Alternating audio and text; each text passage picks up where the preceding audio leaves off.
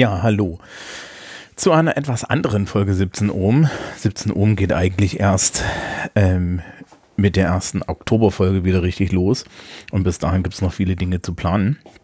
Aber ich wurde von der Schule gebeten, ähm, für alle, die das interessiert, hauptsächlich natürlich unsere Schülerinnen und Schüler, ähm, meinen Vortrag zum Thema ähm, Arbeitsorganisation und Selbstmanagement mal als Podcast nochmal zu formulieren. Und ich meine, den gibt es schon und ich halte den auch für Schülerinnen und Schüler in den Klassen, die ich so selber ähm, be betreue, aber es gibt ihn halt jetzt in der aktuellsten Variante nicht als Aufnahme. Und deswegen machen wir das jetzt. Ähm, wer im Übrigen, also es ist ein neues Schüler, vielleicht stelle ich mich auch kurz vor, mein Name ist Thomas Brandt, ich bin Lehrer an der Schule, ich bin Englisch- und Sozialkundelehrer eigentlich, mache relativ viel äh, dann auch so in Sachen Organisation, was das Seminar angeht, ja, mache halt auch hier so ein bisschen mit, wenn es die, um die Unterstützungsmaßnahmen für Schülerinnen und Schüler geht. Warum, erzähle ich gleich nachher eben Vortrag, was mich dazu gebracht hat. Ähm, und ich ähm, mache hier diesen Podcast, leider jetzt aktuell alleine, aber das Format ändert sich eh im Laufe der nächsten Wochen äh, dorthin gehend, dass ähm, das inklusiver wird. Also ich hoffe, dass das funktioniert, aber dazu dann mehr, wenn ich wieder, ja, wenn die Schule wieder angefangen hat. Und dann wird sich das hier sehen.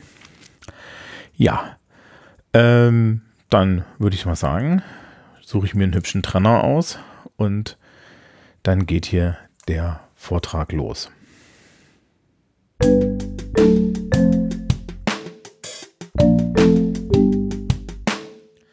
Also, Arbeitsorganisation und Selbstmanagement.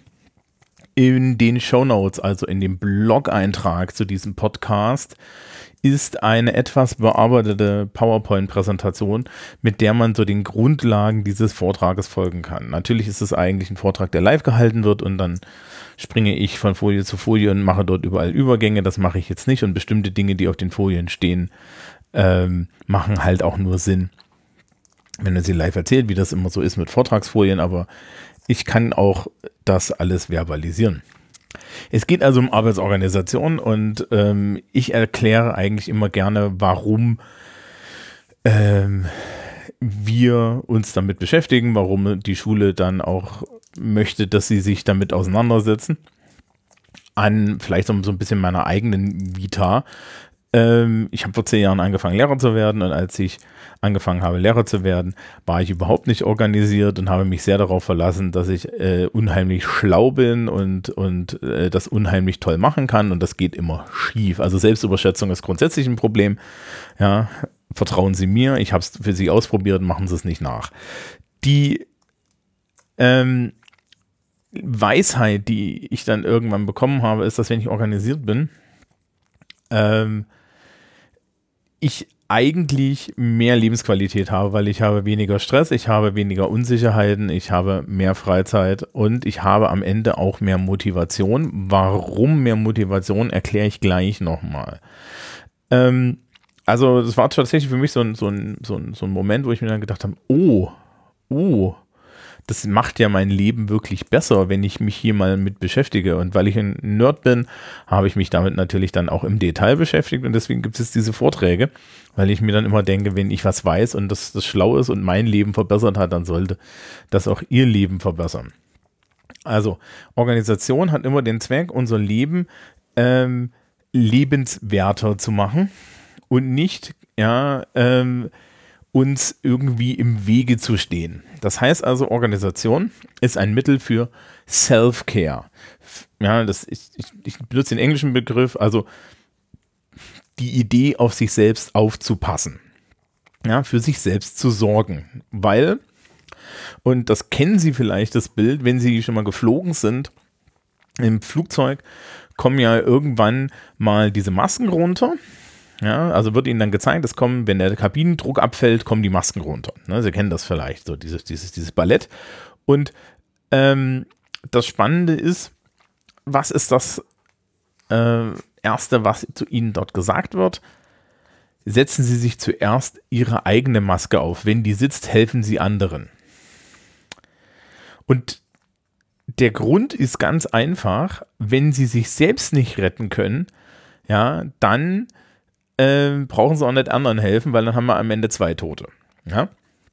Und das gilt eigentlich für alle anderen Bereiche des Lebens auch. Das heißt also, Self-Care ist die Grundlage für Arbeitsfähigkeit, die Grundlage äh, auch dann am Ende durch zum Beispiel Arbeit, durch, durch Erwerb von, von Geld und so weiter, ähm, unser Leben besser zu machen für uns, ja, äh, und die Ziele zu erreichen, die wir uns setzen. Sie können unheimlich hohe Ziele im Leben haben und willkommen an der beruflichen Oberschule, wo unheimlich viele Menschen sind, die unheimlich hohe Ziele haben. Wenn sie nicht zentral sich um sich kümmern, ja, dann können sie diese Ziele auch nicht erreichen, weil sie auf dem Weg zum Erreichen dieses Ziels ihr zentrales Werkzeug, um das zu erreichen, nämlich sich selbst, vernachlässigen. Und das ist ein Riesenproblem. Ja, und deswegen steht im Zentrum dieses Podcasts oder, oder dieses, äh, dieses Vortrags halt Self-Care. Ja. Ähm, Self-Care hat sehr viel mit Organisation zu tun, denn Organisation ist im Endeffekt ja nur ein Teil von dem Aufpassen auf sich selbst. Das heißt also, wenn ich auf mich selbst aufpasse, dann kümmere ich mich auch um mich selbst. So. Da gibt es noch mehr Dimensionen, die gucken wir uns jetzt an. Also, wobei kann uns Organisation helfen und warum ist das dann am Ende dieses magische Self-Care, von dem ich die ganze Zeit rede? Das erste ist, Organisation kann uns, und ich habe es ja gerade schon gesagt, bei Motivation helfen. Motivation entsteht psychologisch gesehen nicht durch das Haben großer Ziele. Dadurch entstehen Angststörungen. Ja, also auch meine persönliche Berufserfahrung als Lehrkraft ist, wenn ich Schülerinnen und Schüler habe, und wie gesagt, an unserer Schule kommt es oft vor, die große Ziele haben, die irgendwas erreichen wollen, dann macht ihnen das Angst, es überfordert sie, es, es bringt sie an ihre Grenzen.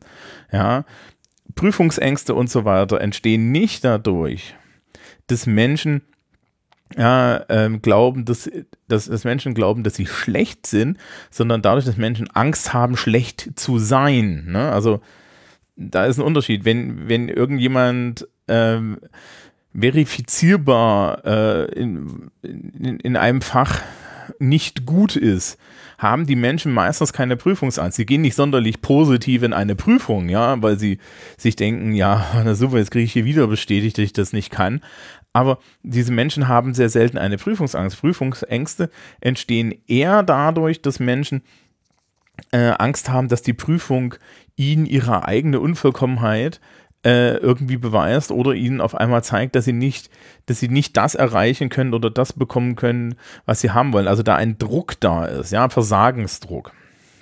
So, Motivation entsteht dadurch, dass ich kleine Ziele, eben das Gegenteil der großen Ziele, immer wieder erreiche. Ja, das heißt also, ich bin motiviert, wenn ich immer wieder kleine Erfolgsmomente habe.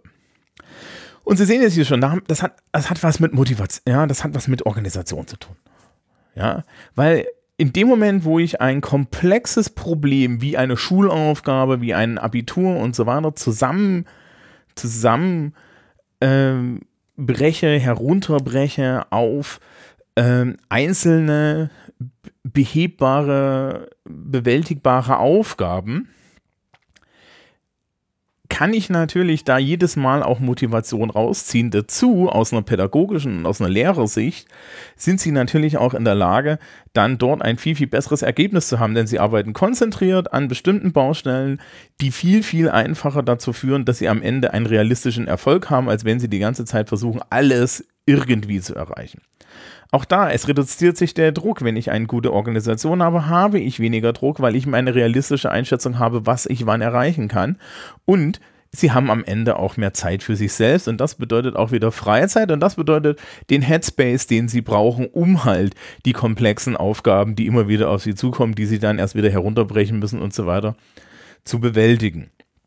Also Self-Care ist hier wirklich so ein zentraler Punkt. Um, um, und um das mit der Self-Care so ein bisschen ähm, auch noch zu erklären und vielleicht auch ein, ein kleines Tool an die Hand zu geben, wo, ja, wo es oder, oder was sie benutzen können, um neu auch so ein bisschen über äh, sich selbst und äh, die Situation jetzt äh, in ihrem Leben nachzudenken, möchte ich mal kurz über etwas reden, das nennt sich Löffel. Also ist, eigentlich kommt das dem Amerika amerikanischen Spoon Theory und ähm, es, es fasst etwas zusammen, was mir unheimlich viel geholfen hat, aber was auch ähm, ganz wichtig ist, dass man darüber nachdenkt, weil es eigentlich etwas ist, was jetzt gesellschaftlich erstmal nicht gesehen wird. Ja?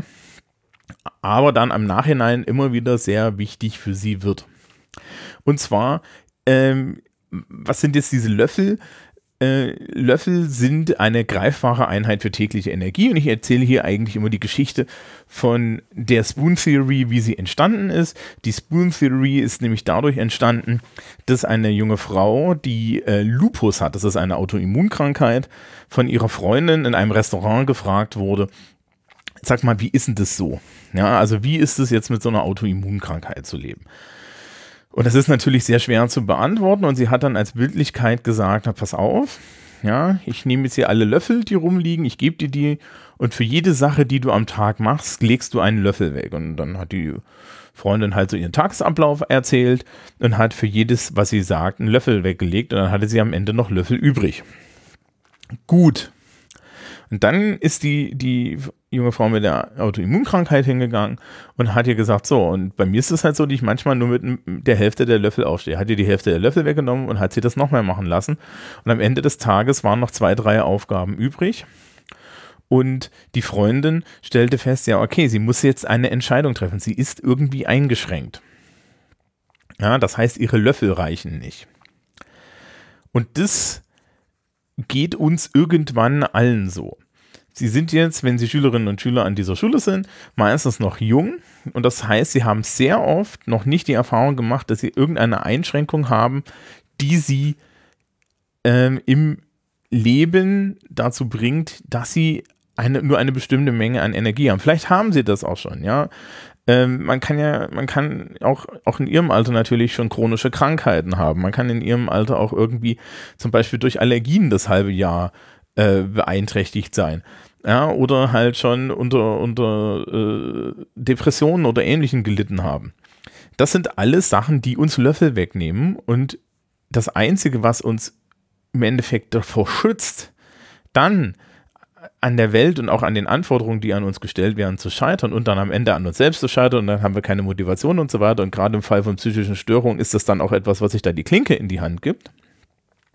Das ist durch Organisation dafür zu sorgen, dass wenn wir frühs aufstehen und feststellen, der Be Besteckkasten ist halb leer, meine Löffel fehlen, dann ähm, habe ja eine Struktur zu haben, in der wir trotzdem die Aufgaben, die uns irgendwie am Leben erhalten, weil Geld erhält uns am Ende am Leben und unserer Arbeit, aber auch andere Dinge, wie zum Beispiel die, die Organisation unseres äh, täglichen Lebens, überhaupt hinzukriegen.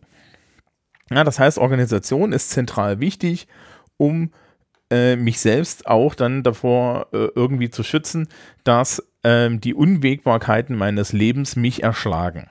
Ja? Und wenn Sie jetzt schon in der Situation sind, dass Sie jetzt sich denken, oh, Herr Brandt hat mir jetzt gerade erzählt, okay, ich habe also hin und wieder ein Löffelmengenproblem, dann ist Organisation umso wichtiger für Sie, weil damit können Sie verhindern, dass Sie irgendwo hängen bleiben oder irgendwo scheitern, wo Sie eigentlich nicht scheitern müssten, ja, wenn Sie eine gute Struktur haben, die Sie aufhängt. Und das ist also die zentrale Idee von Organisation, Self-Care und die, der Löffeltheorie.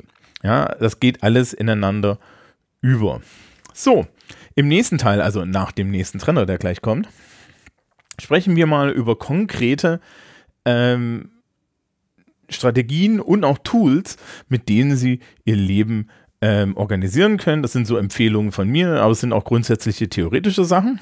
Wie gesagt, die kommen jetzt.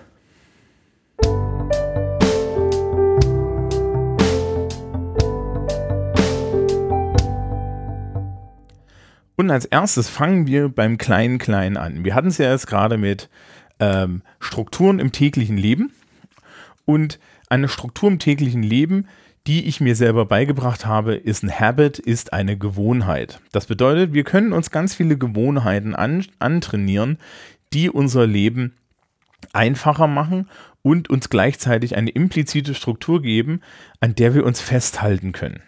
Ja, das heißt, ich habe, wenn ich eine gewisse Menge an Gewohnheiten habe, ne, die ich einfach automatisch oder halbautomatisch durchführe, dann muss ich mich damit nicht mehr beschäftigen. Ja, und kann gleichzeitig äh, dafür sorgen, dass ich nicht scheitere an bestimmten Dingen, aber auch, dass die mir halt eben keine Löffel klauen, weil sie sind Automatismen. Sie haben das vielleicht auch schon. Sie sind, ja, sie stehen vielleicht auf und haben jeden Morgen dieselbe Routine. Geht mir auch so, ist total praktisch. Ja, ähm, vielleicht sind die Routinen auch nicht so gut, da kann man dann nochmal nachgucken, ja.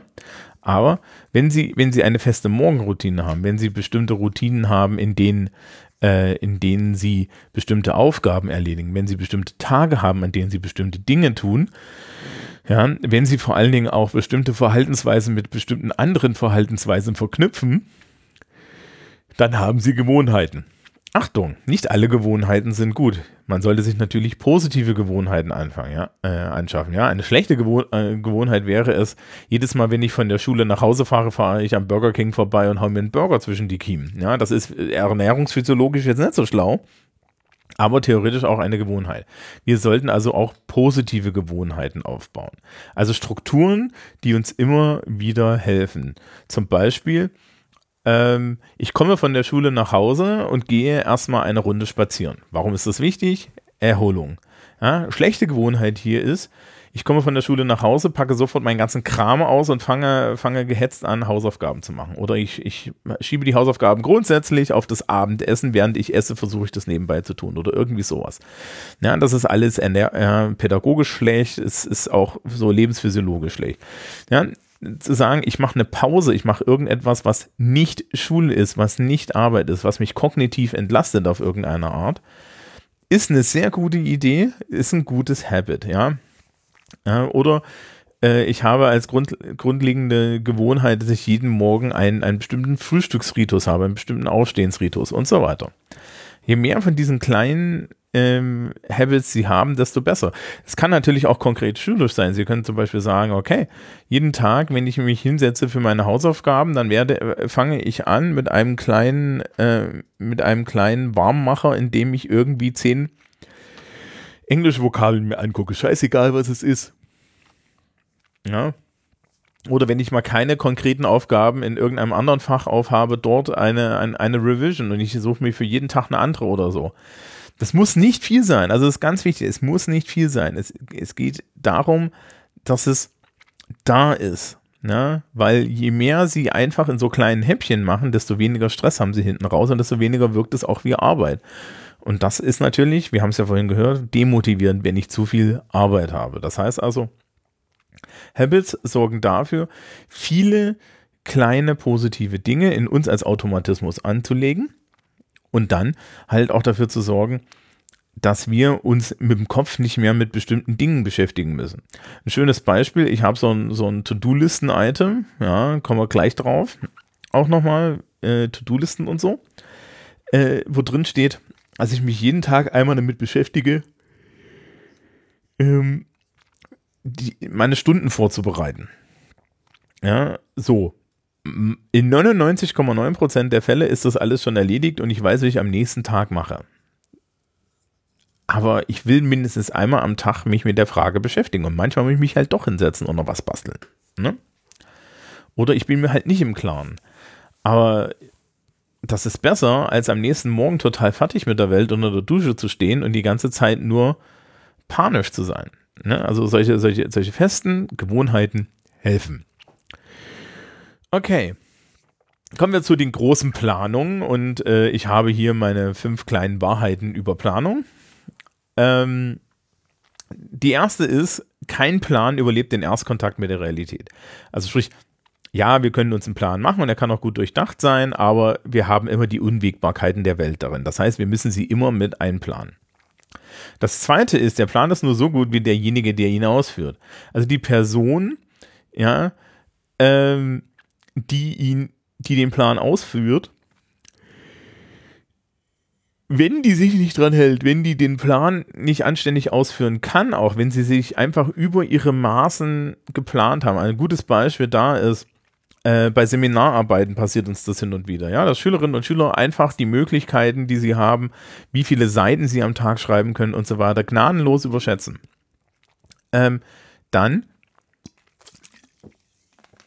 ähm, ist der Plan halt nicht gut. Ja, sie müssen schon einen Plan machen, der halt auch ihren Fähigkeiten entspricht und vor allen Dingen auch ihrer Motivationslage. Es hilft nichts, wenn sie unheimlich aggressiv planen und dann selber doch eher auf der, naja, äh, relaxteren Seite sind. Es ist vollkommen okay, auf der relaxteren Seite zu sein. Da muss aber der Plan anders aussehen. Der muss vor allen Dingen länger sein. Ja? Ähnlich ist, ein Plan bedeutet nichts, wenn man nicht an ihn glaubt. Ähm, also das heißt, wenn Sie eine Planung machen und Sie glauben nicht an diese Planung, ja, warum machen Sie die Planung dann erst? Das hilft ja auch nicht. Ja, also wenn Sie dann selber sagen, ach, das wird doch eh nichts. Also selber an den Plan glauben. Jetzt kommt aber die Gegenseite. Sie müssen auch immer skeptisch gegenüber der eigenen Planung sein. Also Sie müssen daran glauben, dieser Plan ist ein Plan, der mich zu meinem Ziel bringt. Und dann müssen Sie die ganze Zeit denken, das kann aber auch schief gehen. Warum? Weil wenn Sie verbissen an dem Plan festhalten, kommen sie auch nicht weiter. Ja, also wir haben dann das Problem, dass sie in einer eigenen Schleife sind und sich im Endeffekt dann in der Verbissenheit bei der Plandurchführung ähm, die Flexibilität nehmen. Ja, nämlich sie Punkt 1, der Plan überlebt ja nicht den Erstkontakt mit der Realität. Das liegt übrigens am Punkt 5 meistens. Selbst die konservativste Planung ist meistens noch zu optimistisch. Es gibt da ein paar Denkfehler, die Menschen immer wieder machen. Ja, dass man nämlich, äh, und es, es gibt auch Forschung dazu, ja, wir überschätzen meistens oder unterschätzen meistens den Aufwand von Dingen. Und das ist unter anderem der Grund, warum Berlin der Flughafen noch nicht fertig ist. Ja, also Stand dieses Podcasts im, im August 2020. Ja, weil dort der Aufwand von Dingen einfach strukturell unterschätzt wurde. Und das ist natürlich ein Problem. Um das zu vermeiden, konservativ planen, skeptisch sein, aber gleichzeitig dann halt erstmal den Plan ernsthaft verfolgen und natürlich eine Planung haben, die mir selber entspricht. So, wie mache ich das jetzt konkret mit der Planung? Die erste Variante ist natürlich ganz einfach, To-Do-Listen. Ja, ich mache eine To-Do-Liste, ich schreibe mir eine strukturierte Liste auf von Dingen, die ich tue oder natürlich heutzutage, ich klicke mir eins von tausend To-Do-Listen-Programmen, die es da draußen gibt. Am Ende dieses Vortrags gebe ich auch so den einen oder anderen Hinweis, was es da so gibt, aber es gibt tausende davon und ich kann nicht alle erwähnen. Und es ist vollkommen egal, welches Tool Sie verwenden ob es ein Zettel ist oder ob es ähm, irgendwie ein, äh, Computerprogramm ist oder ein, ein Smartphone-Programm oder sonst was, ist vollkommen irrelevant. Es muss nur ein Tool sein, das ähm, zu Ihnen passt. Ja. Ähm, das heißt, To-Do-Listen sind eine grundlegende Strukturierungsmöglichkeit. Wie sie sie benutzen, ist vollkommen egal. Was machen die jetzt? Naja, das erste ist, man schreibt erstmal auf, was man alles für Sachen hat. Das hat zwei Vorteile. Der erste Vorteil ist, es ist aus ihrem Kopf draußen. Also eine Sache, für die ich immer wieder To-Do-Listen benutze, ist, damit Dinge mir nicht im Kopf herumschwirren. Ja, weil wenn die mir im Kopf herumschwirren, dann, ja, ähm, kann ich mich nicht auf die Sachen konzentrieren, auf die ich mich konzentrieren muss. Also schreibe ich mir alle Dinge, die ich noch tun muss, auf. Dann schwirren sie nämlich nicht mehr im Kopf herum, weil sie sind an irgendeiner Stelle in meinem Computerprogramm sonst wo. Das zweite ist, ich kann da jederzeit reingucken und ich sehe, was ich getan habe und vor allen Dingen, ich kann auch abhaken, was ich getan habe. Ja, und wenn ich Dinge klar abarbeiten kann, dann habe ich wieder, erinnern Sie sich an die Motivationsstelle, habe ich Motivation. Das heißt also, To-Do-Listen schaffen automatische Motivation, dadurch, dass wir strukturierte Aufgaben haben, die wir visualisieren können und dann halt auch abarbeiten können. Ja, das heißt, ich, ich nehme ganz viel mentale Arbeit, ja, geistige Arbeit von meinem Gehirn weg und packe sie in ein Objekt, egal wie das Objekt aussieht, indem das Objekt für mich meine Aufgaben speichert, ja, mir die zeigt und mir dabei auch noch hilft, die gut zu erledigen und mir dann halt noch Motivationsschub dazu gibt. To-Do-Listen. Ganz basales Item, total cool. Es gibt tausend verschiedene Möglichkeiten, wie man das macht. Warum denn nicht? Die nächste Möglichkeit, und die kann man gut mit To-Do-Listen kombinieren. Also Sie werden sehen, ja, die drei Sachen, die ich Ihnen hier so zeige, die kann man tatsächlich wunderbar miteinander kombinieren, ist etwas für langfristigere Projekte. Ja. Ähm, während To-Do-Listen gut sind eigentlich für so Tage, aber auch für, für so, so, so konkrete Aufgaben, ja, wie zum Beispiel Hausaufgaben, ja, oder so, ähm, gibt es halt auch, gibt es hin und wieder auch so übergreifende Kampagnen. Jetzt sind Sie bei uns an der Schule. Was ist Ihre übergreifende Kampagne an einer beruflichen Oberschule? Ein Fachabitur oder ein Abitur. Ja, selbst wenn Sie jetzt erst in der Vorklasse oder in der 11. Klasse FOS sind, ja, ähm, ist es ein langfristiges Ziel und auch dort sind ja die Drücke nicht ohne. Und das bedeutet, dass Sie jetzt ähm, natürlich auch hier schon eine Kampagne anlegen können. Sie haben ja auch ein, Sie haben ja auch ein Ziel, ja, äh, das Bestehen der 11. Klasse, das Bestehen der Probezeit, ja, das Erreichen einer Eignung für die berufliche Oberschule in der Vorklasse oder der Erreichung der Eignung für die Fachoberschule in der Vorklasse Force. Das sind alles Ihre Ziele. Und das heißt, Sie haben eine klare Kampagne und Sie haben ein klares Projekt. Und solche klaren Projekte kann man als Überblick wunderschön mit ähm, Kanban zum Beispiel organisieren. Es gibt noch andere Varianten, aber Kanban stelle ich Ihnen vor, unter anderem, weil das relativ einfach herzustellen ist. Kanban kommt von der Firma Toyota, die irgendwann mal festgestellt hat, dass sie über technische Mittel keinen Pro Produktionsgewinn mehr haben konnten. Ja, also die Produktivität war am Anschlag und dann, ja, das Band ging nicht schneller und so weiter.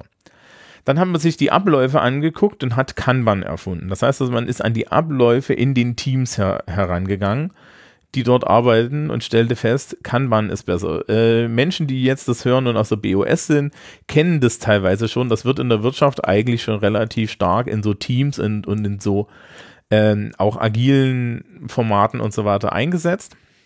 Was ist ein Kanban-Board? man hat einen, ein Whiteboard, man hat irgendwie eine, eine Korktafel oder ähnliches. Und für unsere Verhältnisse reichen drei Spalten. Es gibt in der, in der Wirtschaft meistens noch eine vierte Spalte. Ähm, die erste Spalte heißt To Do, die mittlere Spalte heißt Doing, also Dinge, die wir tun, und die dritte Spalte, die rechte Spalte heißt Done. Die mittlere Spalte hat eine Angabe, wie viele Dinge sie gleichzeitig tun wollen oder können. Fünf ist eine gute Zahl. Ja, also fünf Dinge auf, gleichzeitig auf der Platte zu haben, ist schon relativ viel. Für die meisten Leute. Und mit auf der Platte haben heißt es halt jetzt aktuell Dinge, die am Laufen sind. Das können auch langfristigere Dinge sein. Wie gesagt, wir machen jetzt hier Produkt, äh, äh Projektplanung. Okay.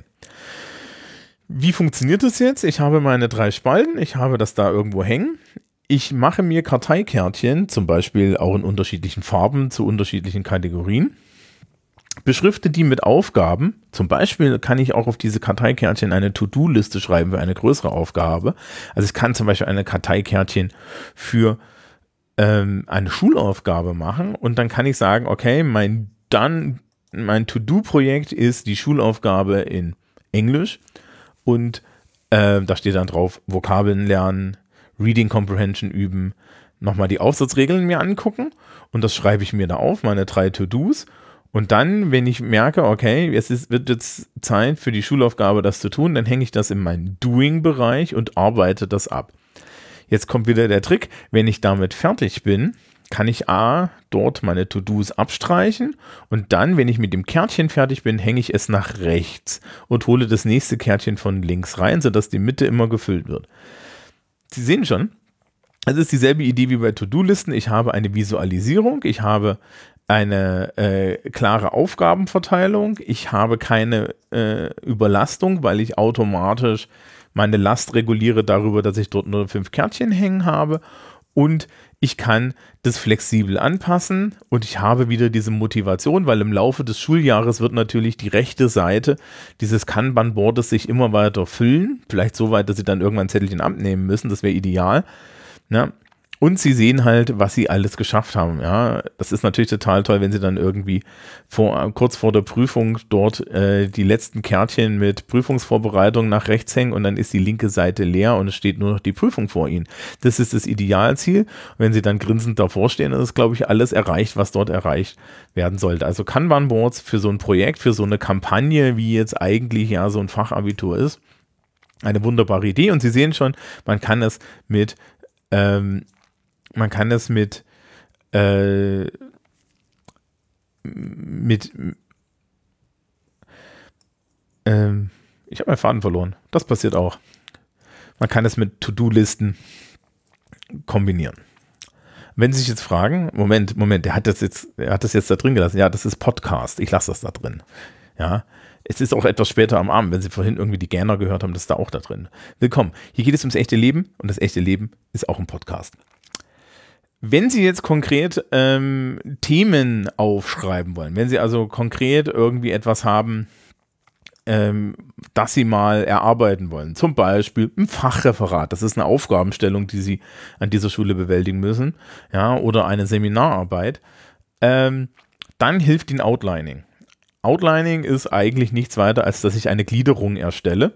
Das heißt nur fancy, und das heißt, sie räumen ihre Gedanken auf. Das benutze ich zum Beispiel auch, wenn ich mich äh, frage, wie bereite ich meinen Unterricht vor, wie, wie, wie gehe ich irgendwie zu einem Thema vor, wie bereite ich so einen Vortrag vor. Bei diesem Vortrag muss ich das nicht mehr machen, weil ich habe das jetzt schon hundertmal gemacht. Ich erzähle das auch immer wieder dasselbe. Aber am Anfang habe ich mir eine Outline gemacht, eine Gliederung. Ich habe mir überlegt, wie hängen die Dinge zusammen. Ja, äh, ist so ähnlich wie eine Mindmap, aber es ist strukturierte. Mindmaps finde ich immer so ein bisschen unstrukturiert. Sie können das benutzen, ich halte sie da nicht auf, aber Outlining ist strukturierter, ja, ich habe eine Hauptüberschrift, ich habe Unterüberschriften. Und dann kann ich ein bestimmtes Thema, zum Beispiel halt Themen in, in Fächern wie Pädagogik, Psychologie, die hochstrukturierbar sind, Themen wie auch in meinem Fach Sozialkunde, also jetzt neue Politik und Gesellschaft, ähm, die sind hochstrukturierbar, ja, äh, Mathematik ist eigentlich hochstrukturierbar, damit können Sie sich eine Struktur sichtbar machen, die Sie ansonsten nicht sehen würden. Und das hilft natürlich unheimlich beim Lernen und man kann dann auch ähm, die Themen miteinander verknüpfen und man kann sich dann auch, wenn man einen digitalen Outline äh, Editor hat, zum Beispiel sich auch auf ein spezifisches Thema konzentrieren. Wenn ich solche Podcasts mache und da ein Thema mir, mir raussuche, dann setze ich mich sehr oft auch hin und ähm, mach mal ein Outline. Ja? Und schreibe mir das alles zusammen und dann habe ich die Struktur und ich muss natürlich nicht über alles reden, was da drin steht, aber ich habe einen Überblick. Ja, das ist Outlining. Okay. Eine, eine Technik habe ich noch. Diese Technik ist für eine spezielle Gruppe von Menschen eigentlich. Und ich gehöre nicht dazu, das heißt, ich referiere jetzt hauptsächlich. Und zwar gibt es eine Gruppe von Menschen, die haben Probleme mit Zeit. Aus ergonomischer Sicht sollten Sie regelmäßig Pausen machen, während Sie arbeiten und die meisten Menschen machen zu wenig Pausen. Dazu verlieren wir oft die Zeit aus dem Blick und unsere Leistungsfähigkeit sinkt halt mit konzentrierter Leistung innerhalb der ersten halben, dreiviertel Stunde so weit, dass wir wirklich Pausen brauchen. Und dann tun wir das nicht und dann sind wir auch wieder zurück bei dem Thema Self-Care. Wenn Sie Probleme haben, sich zeitlich zu organisieren, zum einen brauchen Sie entweder zu viel Zeit für eine Aufgabe, zum anderen haben Sie kein Zeitgefühl ja, oder Sie vergessen zum Beispiel Ihre Pausen und übermüden über der Arbeit und am Ende schlafen Sie ein und haben nichts, kein Erfolgserlebnis, ja, und sind auch nicht fertig geworden und stehen dann wieder auf der anderen Seite auf und fühlen sich schlecht, dann ist vielleicht eine Möglichkeit die Pomodoro-Technik. Die Pomodoro-Technik heißt ähm, nach der Tomate, weil der Mensch, der sie erfunden hat, einen Tomatenwecker benutzt hat. Ja, so ein Küchenwecker aus Tomate. Und es ist eine Weckertechnik. Also ähm, ich kann Ihnen jetzt sagen, rein persönlich, äh, ich habe das einmal ausprobiert. Ich hätte den Wecker an die Wand geschmissen, wäre er nicht digital gewesen. Ja, niemand sagt mir, wann ich aufhören muss äh, zu arbeiten. Auf der anderen Seite merke ich das selber, wenn ich hier Arbeiten korrigiere, dann mache ich das einfach an der richtigen Stelle. Ja, dann werde ich so, okay, jetzt so werde ich müde, dann machen wir mal, hören wir mal auf. Ja. Wenn Ihnen das nicht so geht, brauchen Sie vielleicht ein externes Timing-Tool und das ist dann zum Beispiel die Pomodoro-Technik. Wie machen Sie das? Sie haben Ihre To-Do-Liste, Sie haben Ihr, Ihr Kanban-Board mit Ihrer To-Do-Liste. Ja? Also am besten haben Sie Ihr Kanban-Board und haben daraus eine Liste an To-Dos gemacht. Und dann gehen Sie hin und nehmen sich einen roten Stift und malen hinter jede Aufgabe eine Einschätzung, wie viel Pomodori Sie brauchen. Was ist jetzt eine Pomodoro? Eine Pomodoro ist eine halbe Stunde. Die besteht aus 25 Minuten Arbeit und 5 Minuten Pause. Und das bedeutet, dass Sie dann sagen, okay, was weiß ich, hier ähm, die fiese Englisch-Hausaufgabe vom Herrn Brandt, für die brauche ich eine Stunde. Und die, die Stunde sind aber eigentlich nur 50 Minuten, das ist vollkommen okay, da kriegen Sie hin. Und das heißt, Sie malen sich zwei rote Kringel da daneben stellen ihren Wecker auf 25 Minuten, fangen an zu arbeiten. Wenn das Ding scheppert, machen sie 5 Minuten Pause. Und das heißt, sie stehen auf, sie bleiben nicht stumpf sitzen und sie machen auch nicht YouTube an. Ja? Nach 5 Minuten stellen also den Wecker auf 5 Minuten. Wenn das Ding dann wieder scheppert, machen sie wieder, ja, stellen sie es auf 25 Minuten, machen weiter. Dann haben sie ihre Stunde gemacht, sind hoffentlich fertig und können alles abstreichen und so weiter alle zwei Stunden, also alle vier Pomodori, sollen sie übrigens eine Viertelstunde Pause machen, denn ansonsten würde gar nichts. Ja. Was es übrigens auch tut, ist, es gibt ihnen einen Überblick über ihren Zeitverbrauch. Wie viel Zeit verbrauche ich eigentlich für die meisten Sachen? Ähm, wir haben hier in der Schule ein ganz großes Problem mit Motivation, auch weil viele Sachen, die wir tun, und das gilt für SchülerInnen und für LehrerInnen, sind unsichtbar. Ja, geltenden Tag lang. Also sprich, sie machen sich relativ viel Arbeit, sie arbeiten an irgendwelchen Texten, sie arbeiten an irgendwelchen Matheaufgaben, sonst was. Und eigentlich ist der Effekt am nächsten Tag verloren. Es gibt natürlich einen Langzeiteffekt, sonst würden wir das alle nicht machen, aber dieser Langzeiteffekt ist nicht sichtbar. Ja, sie kriegen dafür keine Belohnung, sie haben dann ein Problem damit. Ja, und sie verschwenden unheimlich, also was heißt verschwenden? Ja, sie geben unheimlich viel Zeit und Löffel aus ohne dass sie irgendwie ein ein Gegenwert sehen, ja, und wenn sie halt ähm, diese, diese, diese Techniken benutzen, diese Visualisierungstechniken, dann sehen sie, dass sie tatsächlich arbeiten. Das wird ihnen übrigens viel später im Beruf immer wieder so gehen, ja, sie werden heutz, haben heutzutage sehr viele Berufe, wo man nicht sieht, was man tut. Ja, also ich kann Ihnen als Lehrkraft auch nicht sagen, ob das an mir lag, dass die Leute ihr Abi gemacht haben oder nicht. Ja, und es ist auch, ich finde es auch vermessen, wenn man sich da irgendwie äh, als Lehrkraft dann automatisch auf die Schulter klopft. Ja? Es ist schwierig. Und es ist für sie auch schwierig, ja. Und manchmal ist es natürlich auch noch frustrierend, weil sie, sie lernen sich den Hintern ab, ja. Und ähm, kriegen dann trotzdem nur einen Vierer. Das heißt also, Schule ist so und so ein Ort, wo sie extern sehr, sehr schwer eine, eine Gratifikation bekommen. Aber sie brauchen eine. Ja, weil sie haben ja trotzdem viel Arbeit gemacht. Wenn sie ihren, ja, in einem Fach, das sie jetzt wenig beherrschen, diese, äh, ihre Leistung halten oder sogar verbessern, dann ist es eine unheimlich große Leistung. Die sieht nur keiner, die müssen sie sich am besten selber visualisieren. Lehrkräfte kommen teilweise auf sie zu und weisen sie darauf hin, dass das ja gut war, aber halt auch nicht immer. Sie können sich nicht darauf verlassen. Also müssen sie selber Strukturen finden und auch Visualisierungen für ihre eigene Arbeit finden. Und das ist ganz wichtig weil sie arbeiten hier viel, sie werden hier viel arbeiten, um Gottes Willen. Brauchen wir uns nichts vormachen, aber sie möchten es auch sehen. Es hat einen Wert für sie. Und das nicht nur für, ja, nicht nur für dieses spätere Leben, damit sie dann so, so einen Zettel kriegen, sondern auch, weil, weil sie ansonsten ja das Gefühl haben, dass sie ein Jahr lang irgendwie gerannt sind, ohne dass es ein Ziel hatte. Ja, und das ist, glaube ich, einfach auch für einen selbst schlecht. Also Pomodoro-Technik für die Menschen, die Zeitprobleme haben, so Zeitmanagement-Probleme, genau das Richtige. Ja, wir kommen zum letzten Teil. Nach dem nächsten Trenner geht es dann noch um die verschiedenen äh, Hard- und Software, die wir da so benutzen können.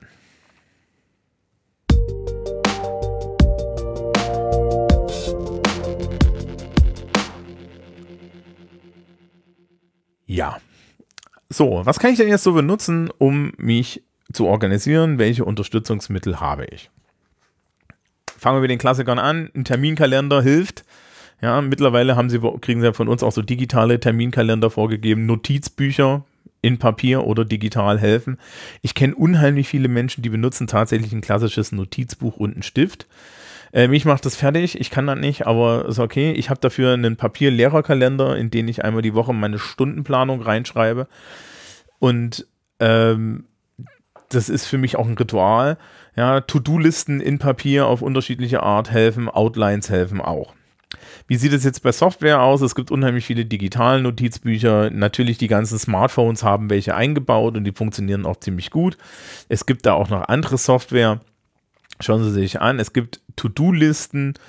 Ähm, Software wie Sand am Meer, die haben alle unterschiedliche Funktionalitäten. Auch da gucken Sie sich an, was Ihnen am besten gefällt. Probieren Sie ruhig aus. Es gibt kein richtig da draußen. Wenn Sie Kanban machen möchten und Sie möchten es jetzt nicht, und was ich Ihnen wirklich empfehle, als Plakat machen oder als Pinwand, dann gibt es die Webseite trello.com. Da können Sie sich ein digitales Kanban-Board zusammenklicken. Als Outliner, und da empfehle ich wirklich die digitale Variante, hat sich mittlerweile so ein bisschen ein Tool durchgesetzt, das nennt sich Workflowy. Das kann übrigens auch so Kanban-Kärtchen, wenn Sie die, die, die Website-Variante benutzen. Also da können Sie auch mehrere Dinge mitmachen. Workflowy kann eine To-Do-Liste sein, es kann aber auch ein Gliederungseditor sein. Es kann relativ viel von den Sachen, die ich jetzt bisher erzählt habe. Und es ist unheimlich flexibel. Das Tollste daran ist aber, es ist ein digitales Tool und es ist gemeinsam benutzbar. Das heißt also, Sie können sich überlegen, ob Sie mit Ihren Mitschülerinnen und Mitschülern nicht gemeinsam Strukturen für Ihre Fächer anlegen. Das ist übrigens eine Sache, die ich sehr empfehle.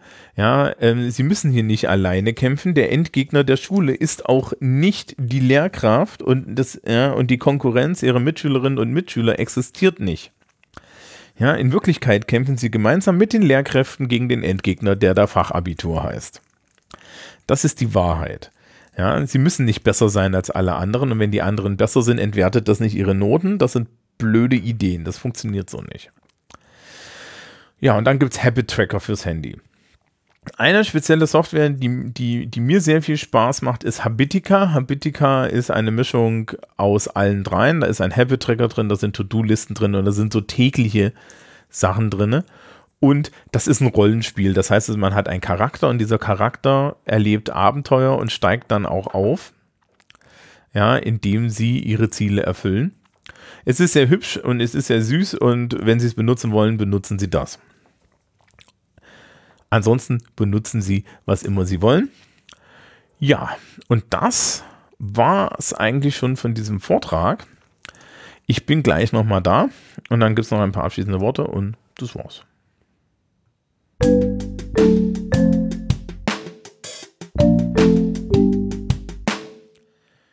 Ja, so viel zu dieser Folge 17 Ohm. Ich hoffe, Sie hatten ein bisschen Spaß. Ich hoffe, die, die ganzen anderen Zuschauer, die ich jetzt äh, vielleicht etwas ungewohnt sind, dass ich sie in einem Podcast sieze, hatten auch Spaß. Was heißt Zuschauer, Zuhörer? Ähm, wie gesagt, in den Show Notes gibt es eine abgewandelte Variante äh, der, also, also eine Variante der PowerPoint-Präsentation, wo die wichtigsten Folien, die ich jetzt erwähnt habe, auch nochmal als, als PDF gespeichert sind. Das kann man dann also hiermit benutzen. Und ich hoffe inständig, dass ähm, Sie hier was mitgenommen haben und es vielleicht auch öfter hören. Man kann das einfach nochmal anhören, man kann sich das auch im Detail machen.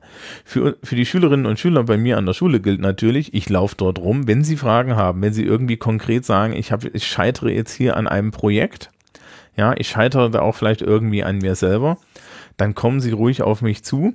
Ja, ich lunge hier rum ähm, und bin gerne bereit, Ihnen da Ihre Fragen zu beantworten.